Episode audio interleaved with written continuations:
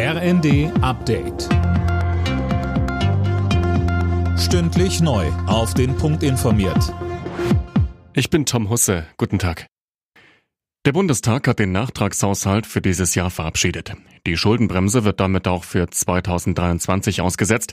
Nachträglich wurde eine Notlage erklärt, begründet mit den gestiegenen Energiepreisen wegen des Ukraine-Kriegs und den Folgen der Ahrtalflut von 2021. CDU-Finanzexperte Mittelberg kritisierte den Nachtragshaushalt und auch die Planungen für das kommende Jahr. Das ist kein guter Kompromiss für dieses Land.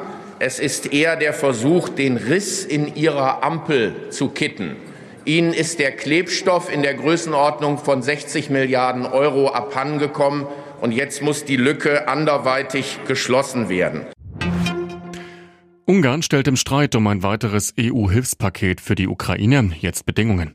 Regierungschef Orban fordert, dass alle blockierten EU-Gelder für sein Land freigegeben werden müssen. Erst dann will er weiteren Ukraine-Hilfen zustimmen.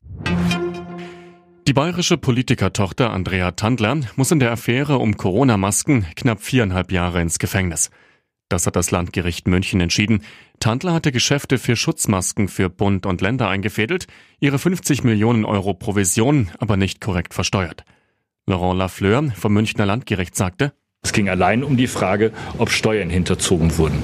Insoweit hat die Kammer die Frage mit Ja beantwortet und hat darüber hinaus auch festgehalten, dass eine vermeintlich edle Gesinnung, die hinter diesen Geschäften möglicherweise stand, kein Rechtfertigungsgrund dafür ist, anschließend Steuern zu hinterziehen. Borussia Mönchengladbach und Werder Bremen eröffnen heute Abend den 15. Spieltag der Fußball-Bundesliga.